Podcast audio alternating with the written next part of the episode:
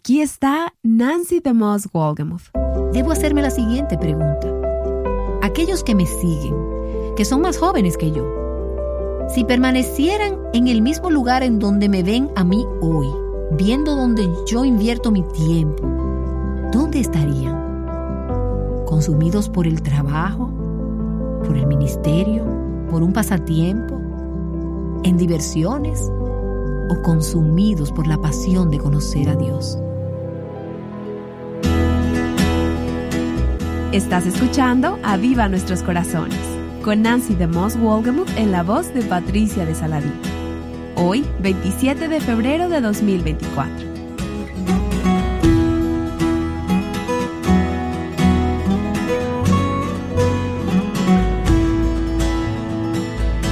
¿Cómo es tu relación con Dios?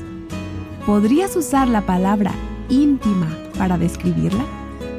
El día de hoy Nancy te animará a acercarte a Dios y a profundizar en tu relación con Él a través de este mensaje titulado Intimidad con Dios.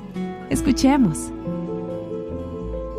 El pasaje en el cual he estado meditando durante las últimas semanas está en el libro de Éxodo, en los capítulos 33 y 34 del libro de Éxodo. Ustedes saben que en el contexto de este extenso pasaje, Moisés se encuentra en el desierto con los hijos de Israel. ¿Cómo recordarán mientras Moisés estaba en el monte Sinaí teniendo ese sorprendente encuentro con Dios? El capítulo 32 nos relata lo que estaba sucediendo al pie de la montaña donde el pueblo le dice a Aarón, haznos un Dios que podamos ver.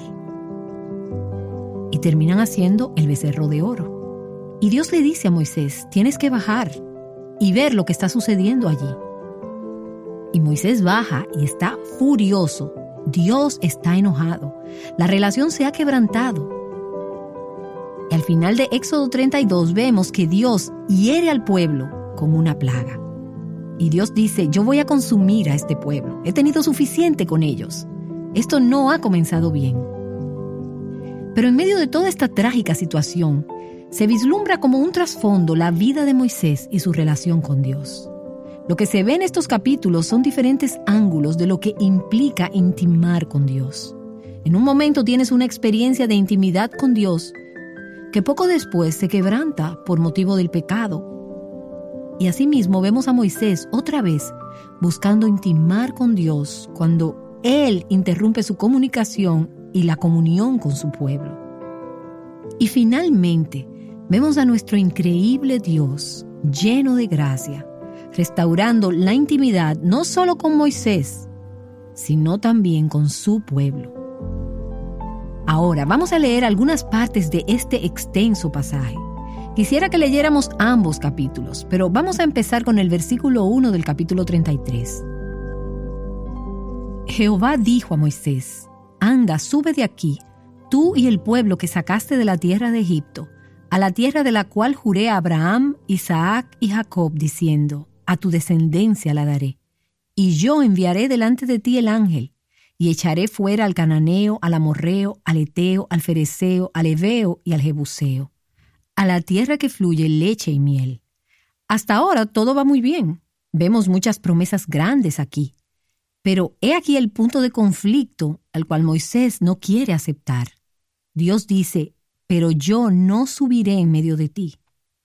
Pueden tener todas estas otras cosas, pero yo no voy con ustedes.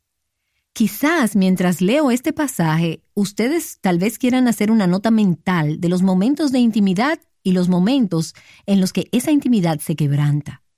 He aquí un punto de esa intimidad interrumpida. Dios les dice, yo no voy con ustedes. Aquí hay una separación, porque eres pueblo de dura cerviz. No sea que te consuma en el camino. Y oyendo esta mala noticia, vistieron de luto, y ninguno se puso sus atavíos, porque Jehová había dicho a Moisés, di a los hijos de Israel, vosotros sois pueblo de dura cerviz. En un momento subiré en medio de ti te consumiré. Quítate pues ahora tus atavíos, para que yo sepa lo que te he de hacer. Al reflexionar sobre este pasaje, me sorprendió que esta gente, así como eran de necias y pecadoras, pudieron darse cuenta de lo trágico que era el que Dios no fuera con ellos.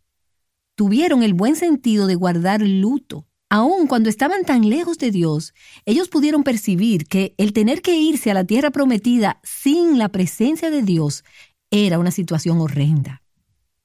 Y yo me cuestiono, cuando se quebranta mi comunión con Dios, ¿es realmente eso tan importante para mí como debiera serlo?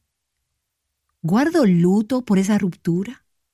¿Me lleva a deshacerme de todos mis ornamentos? ¿Me aflijo? Nos afligimos al ver al pueblo de Dios experimentar una ruptura en esa intimidad o solo nos afligimos con la nuestra. Son palabras desastrosas cuando Dios dice, yo no iré con ustedes. Algunas veces me pregunto si realmente nos importa eso. De forma que vemos que el pueblo está separado de Dios. Aquí hay una relación rota, no hay intimidad. Pero cuando llegas al versículo 7, encontramos aquí una nueva perspectiva un contraste entre el pueblo de Israel y Moisés, el siervo de Dios. Versículo 7. Y Moisés, por el contrario, tomó el tabernáculo y lo levantó lejos, fuera del campamento, y lo llamó el tabernáculo de reunión. Ahora, como ustedes saben, este no es el tabernáculo. Este no había sido construido todavía.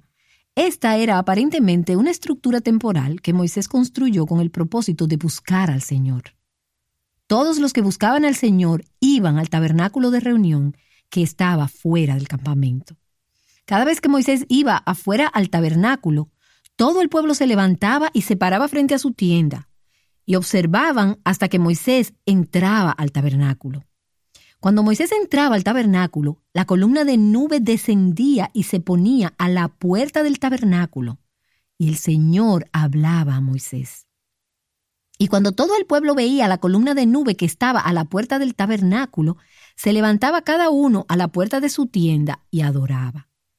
Y hablaba el Señor a Moisés cara a cara, como un hombre a un amigo. Cuando Moisés volvía al campamento, su asistente Josué, hijo de Nun, un hombre joven, no se apartaba del tabernáculo. Moisés dijo al Señor, Mira, tú me dices, haz subir a este pueblo, pero tú no me has declarado a quién enviarás conmigo. Además, has dicho, te he conocido por tu nombre, y también has hallado también gracia ante mis ojos. Ahora, pues, dice Moisés, si he hallado gracia en tus ojos, te ruego que me hagas conocer tus caminos para que yo te conozca. O sea, no es suficiente con que tú me conozcas a mí, yo te quiero conocer y halle gracia ante tus ojos. Considera también que esta nación es tu pueblo. Y Dios le dijo, mi presencia irá contigo y yo te daré descanso. Moisés le dijo a él, si tu presencia no va con nosotros, no nos hagas partir de aquí. Pues en qué se conocerá que he hallado gracia ante tus ojos, yo y tu pueblo. ¿No es acaso en que tú vayas con nosotros para que nosotros, yo y tu pueblo, nos distingamos de todos los demás pueblos que están sobre la faz de la tierra. Y hacia el final del capítulo 33 y en los primeros versículos del capítulo 34, Dios llama a Moisés a subir para reunirse con él en el monte Sinaí. En este segundo viaje de 40 días, Dios se le revela a Moisés nuevamente. Y entonces observa el versículo 8 del capítulo 34. Moisés se apresuró a inclinarse a tierra y adoró, y dijo, Si ahora, Señor, he hallado gracia ante tus ojos, vaya ahora el Señor en medio de nosotros. Moisés no quiere dejarlo ir. Él no se da por vencido, él no se conforma con nada menos que no sea el que Dios vaya con ellos. Y aunque el pueblo sea de dura cerviz, perdona nuestra iniquidad y nuestro pecado y tómanos por posesión tuya. Entonces vamos a ir hasta el versículo 29 del capítulo 34. Y aconteció que cuando Moisés descendía del monte Sinaí, con las dos tablas del testimonio en su mano, al descender del monte, Moisés no sabía que la piel de su rostro resplandecía por haber hablado con Dios. Y al ver a Aarón y todos los hijos de Israel a Moisés, he aquí la piel de su rostro resplandecía, y tuvieron temor de acercarse a él. Moisés está cerca de Dios, su rostro brilla, pero la gente tiene miedo porque no son santos. Entonces Moisés los llamó Y Aarón y todos los jefes de la congregación volvieron a él.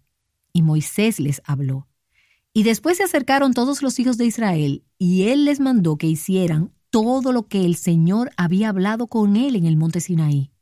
Cuando Moisés acabó de hablar con ellos, puso un velo sobre su rostro. Pero siempre que Moisés entraba a la presencia del Señor para hablar con él, se quitaba el velo hasta que salía.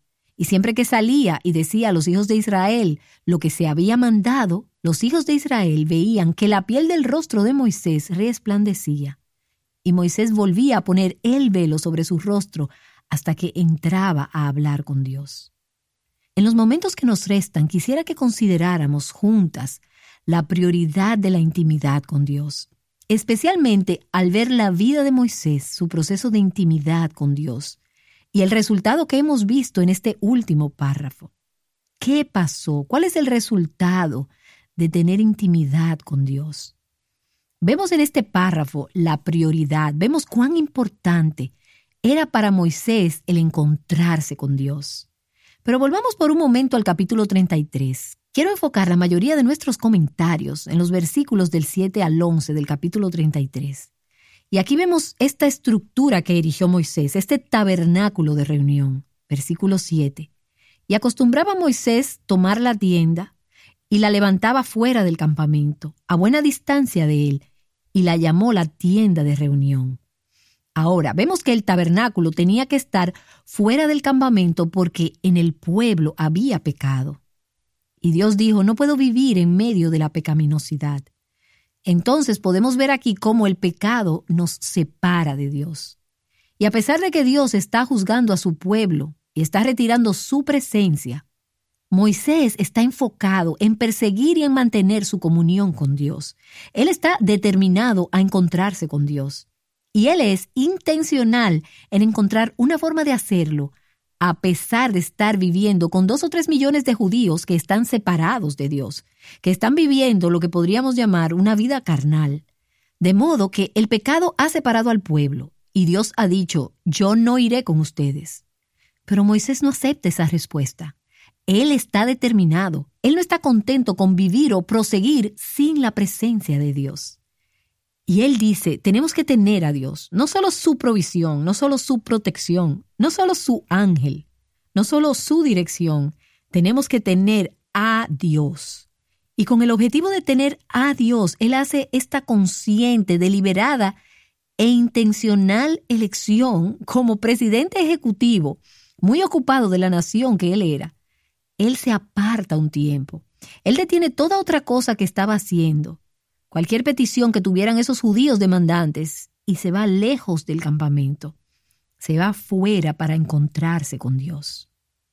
Y esto resulta interesante para mí, porque choca con mi vida. No nos da la impresión de que Moisés está haciendo mil cosas a la vez mientras está en el tabernáculo de reunión. O sea, no un correo electrónico, no lee ningún otro libro, no tiene ninguna otra conversación. Solo vemos una determinada y enfocada intención de reunirse, de encontrarse con Dios. Versículo 8. Y sucedía que cuando salía Moisés a la tienda, todo el pueblo se levantaba y permanecía de pie, cada uno a la entrada de su tienda, y seguía con la vista a Moisés hasta que él entraba en la tienda. Y resulta interesante también para mí que las personas alrededor de Moisés lo observaban cuidadosamente. Así como estaban de alejados de Dios en muchos aspectos, estaban también curiosos e intrigados. Había algo irresistible acerca de la visión de este hombre yendo a la tienda de reunión. Ellos sabían lo que él estaba haciendo. Ellos sabían lo que era más importante para él. Las personas a nuestro alrededor nos observan. Ellos saben lo que estamos haciendo y pueden darse cuenta de lo que es más importante para nosotros, especialmente las personas más cercanas, las personas que viven dentro de nuestras casas, las personas que viven con nosotros y con las que compartimos nuestras vidas. Ellos saben que brincamos de la cama y que diez minutos más tarde estamos de camino al trabajo. Ahora, podríamos hablar todo lo que querramos acerca de nuestra gran relación con Cristo, Pero las personas más cerca de nosotros saben lo que realmente es importante para nosotros. Ellos saben si estamos o no conectados con el Señor en tiempos de intimidad con Él de forma regular. Algunas personas solo observaban a Moisés encontrarse con Dios. Otros iban ellos mismos a encontrarse con Dios. Y nosotros también tenemos hoy en día dos categorías parecidas. Mientras que algunos se levantan el versículo 7 nos dice que había otros que buscaban al Señor. No nos vamos a hacer más espirituales por solo conocer y observar a otras personas siendo espirituales. Esto conllevará que hagamos un compromiso personal de buscar a Dios. Y vemos en la vida de Moisés la prioridad, la determinación, un enfoque que él tenía de desarrollar una intimidad con Dios. Y vemos aquí un poquito del proceso. Versículo 9. Cuando Moisés entraba en la tienda, la columna de nube descendía y permanecía a la entrada de la tienda. Y el Señor hablaba con Moisés. Versículo 11. Y acostumbraba a hablar el Señor con Moisés cara a cara, como habla un hombre con su amigo. Cuando Moisés dejaba a la muchedumbre para buscar al Señor, el Señor se encontraba con él y le hablaba. Y tenemos aquí el símbolo visible de la presencia de Dios en la columna de nube. ¿Y no sería maravilloso tener eso? Y nosotros hoy tenemos la revelación de la palabra, la revelación más segura de Dios mismo en su palabra. Tenemos la columna de nube, tenemos el fuego aquí. Dios habla a aquellos que se toman el tiempo de buscarle y de encontrarse con Él. Vemos a Moisés escuchar atentamente, y me imagino a Moisés de puntillas en el borde de la silla, si es que alguna vez se sentó. Tal vez solo se paraba, tal vez se postraba delante del Señor. Yo no lo sé, pero lo imagino escuchando atentamente, queriendo escuchar lo que Dios iba a decir. Yo sospecho que esto comenzó desde el momento que Dios le habló a través de la zarza ardiendo. Y desde ese momento él escuchaba todo lo que Dios tenía que decir. Dios se encontrará con nosotras si nos tomamos el tiempo de buscarle. Él nos hablará si le escuchamos. Moisés buscaba a Dios y por eso él disfrutaba de esta extraordinaria intimidad con él cara a cara.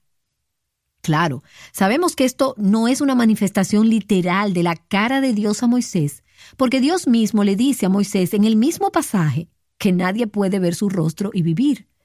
Pero en sentido figurativo, tenemos aquí una referencia de apertura, de cercanía, de amistad, de relación. Y esto no es una cuestión de Moisés cumpliendo con una agenda. Hice mi devocional hoy. Pienso en todas las veces que tuve mi devocional, pero en los que realmente no experimenté devoción. No tuve un encuentro cara a cara. No tuve amistad, sin reservar nada, sin esconder nada y he estado meditando en cómo me relaciono con mis amigas. Doy gracias al Señor por unas preciosas amigas que forman parte de mi vida. Seguro tú tienes este tipo de amigas, amigas a las que les cuentas cosas que no le dices a otras personas. Y quieren estar juntas. No es una carga, no es una obligación estar cara a cara con tus amigas. Es más bien un privilegio. Desearían pasar más tiempo juntas. Yo deseo tener esto con mis amigas. Y mientras más íntima sea la amistad, menos barreras, menos obstáculos, menos secretos. Pero esto requiere de nosotros, así como lo hizo para Moisés, la determinación de quitarnos el velo, de ponernos al descubierto, de exponernos. Nos colocamos expuestas delante del que todo lo ve y todo lo sabe. La honestidad transparente y la apertura es un requerimiento para venir delante de Dios, sin pretensiones, sin secretos, sin falsas apariencias, sin tratar de causar una buena impresión, simplemente siendo transparentes. Entonces, rápidamente, ¿cuál es el producto? ¿Cuál es el resultado de experimentar intimidad con Dios? La intimidad con Dios es siempre transformadora, cambia la vida siempre, siempre nos cambia. Y vimos esto en Éxodo, capítulo 34, en el versículo 29. Y aconteció cuando Moisés descendía del monte Sinaí, Al descender del monte, Moisés no sabía que la piel de su rostro resplandecía por haber hablado con Dios. ¿Qué brillaba? Era el reflejo de la gloria de Dios. No era su propia gloria. Era la gloria de Dios porque él había estado en la presencia de Dios. Él había sido alterado. Cuando Moisés volvió al campamento, él trajo consigo los residuos de esa relación. Claro, él no estaba consciente de esto. Fueron los demás que se dieron cuenta. Y no nos pasa esto a menudo en nuestra relación con Dios. A veces miro mi vida y digo, ¿y ha habido algún crecimiento? ¿Está cambiando algo? Yo quiero ser como Jesús pero solo me enfoco en mis asuntos y en mis dificultades y mis batallas con la carne, con mi ego, con mi orgullo. Pero mientras pasamos tiempo con Dios, otros se dan cuenta de que Dios nos está transformando. Se dan cuenta de que nos está haciendo como Jesús. Y nuestro estilo de vida de intimidad con Dios puede también motivar a otros a buscar al Señor, a buscarle más fervorosamente, como resultado de ver su presencia en nuestras vidas. No solo lo adoraron, sino que por momentos se atemorizaban de él. Y vemos esto en el capítulo 34, en el versículo 30. Cuando ellos vieron la piel del rostro de Moisés brillar, tuvieron miedo de acercársele. Ahora, es Dios quien nos atrae a Él y nos invita a acercarnos. Pero no debería haber un temor de Dios en aquellos alrededor de su pueblo cuando ven a Dios reflejado en nosotros. Debería motivarles a asegurarse de que están bien con Dios. De esta manera tienes un impacto en la generación futura. Esto cambia a otros. Leímos esto y vimos en el capítulo 33, en el versículo 11, que cuando Moisés regresaba al campamento, su joven ayudante, Josué, hijo de Nun, no se apartaba de la tienda Aquellas de ustedes que son madres y abuelas que quieren que sus hijos y sus nietos conozcan al Señor, esto puede ser el resultado de una generación adulta que conoce a Dios íntimamente. Josué quería estar en el lugar en donde él veía a su amo pasar el tiempo. Y después que Moisés se iba, Josué permanecía. Él no quería irse. Él quería lo que había visto. Él sabía que una relación con Dios no era un trabajo para Moisés, no era un deber, no era una tarea, era algo que él deseaba. Nuestras vidas están moldeando y tallando las vidas de aquellos alrededor nuestro, particularmente la de la siguiente generación. Y debo hacerme la siguiente pregunta.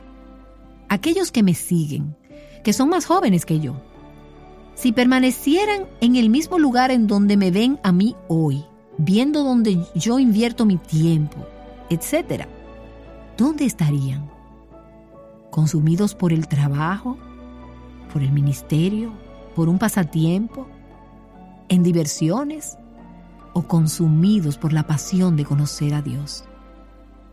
Así que hemos visto que el resultado de intimar con Dios resulta en una transformación. Y para ir resumiendo, quiero compartirles unas palabras que están en mi corazón desde que contemplaba esta mañana este texto. Y se trata de la perspectiva que nos espera cuando vemos y conocemos a Dios. Moisés conocía a Dios de una forma extraordinaria, pero aún él tenía una limitante de hasta cuánto podía ver y conocer a Dios. Él siempre quería más. Él oraba, Señor, Dios, enséñame tu gloria. Aparentemente él quería una manifestación física de Dios. Dios se rehusaba a su pedido porque Él decía, no podrás ver mi rostro porque no me verá hombre y vivirá. Entonces, aún hasta Moisés, con lo increíble que había podido conocer a Dios, experimentaba limitaciones en cuanto a lo que él podía ver y lo mucho que podía saber. Pero, de hecho, tú y yo, como creyentes del Nuevo Testamento, podemos conocer a Dios en una forma que Moisés jamás experimentó. El Verbo se hizo carne y habitó entre nosotros. Y vimos su gloria, gloria como del unigénito del Padre, lleno de gracia y de verdad. En la segunda carta a los Corintios, en el capítulo 4, dice, Dios es el que resplandeció en nuestros corazones para iluminación del conocimiento de la gloria de Dios en la faz de Jesucristo. Versículo 6, quien es la imagen de Dios En Cristo y por el poder del Espíritu Santo, tú y yo tenemos la bendición de poder ver y conocer una mayor parte de Dios que lo que Moisés pudo experimentar. Moisés anhelaba verlo y pudo entrever algo, pero en la faz de Jesucristo y por el poder del Espíritu, nosotras estamos llamadas a un nivel de intimidad que Moisés solo podía soñar con experimentar. Entonces, esta promesa nos ofrece una gran perspectiva y nos da una esperanza, nos da ánimo, nos da fe para seguir adelante en este pródigo mundo caído. Un día veremos y conoceremos a Dios de una forma que solo hoy podemos soñar, en una forma que no es posible ahora. Ahora vemos una imagen borrosa, pero luego le veremos cara a cara, exactamente como Moisés añoraba verle. Lo que él experimentó a menor escala. Pero lo que él quería era poder contemplar la imagen completa, sin interferencias, tal cual él es. Y le veremos a él cara a cara. Lo veremos tal cual él es. Y gloria a Dios, entonces seremos como él. Dos no pueden caminar en intimidad a menos que no estén de acuerdo. La mayor intimidad que jamás experimentaremos se dará cuando ocurra la consumación de la intimidad de nuestra relación con Cristo, cuando le veamos a Él tal cual Él es. Cuando esa visión nos transforme a su semejanza y cuando caminemos por toda la eternidad con una comunicación abierta y una comunicación ininterrumpida con Él. En el último capítulo de la Biblia, tenemos esta gran visión de la ciudad santa. Y el trono de Dios y el Cordero estarán allí.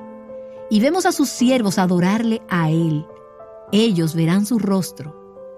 Moisés dijo, Señor, yo quiero ver tu gloria. Y verán su rostro. Y su nombre estará en sus frentes.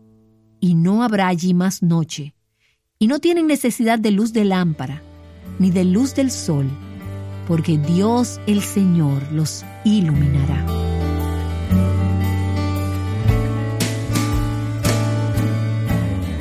Nancy DeMoss Wolgemuth te ha estado hablando sobre cómo puedes crecer en tu relación con Dios. Es a través de su palabra donde encontramos la libertad y crecemos en el conocimiento de Dios. Y el día de mañana no te pierdas el comienzo de una nueva serie aquí en Aviva Nuestros Corazones.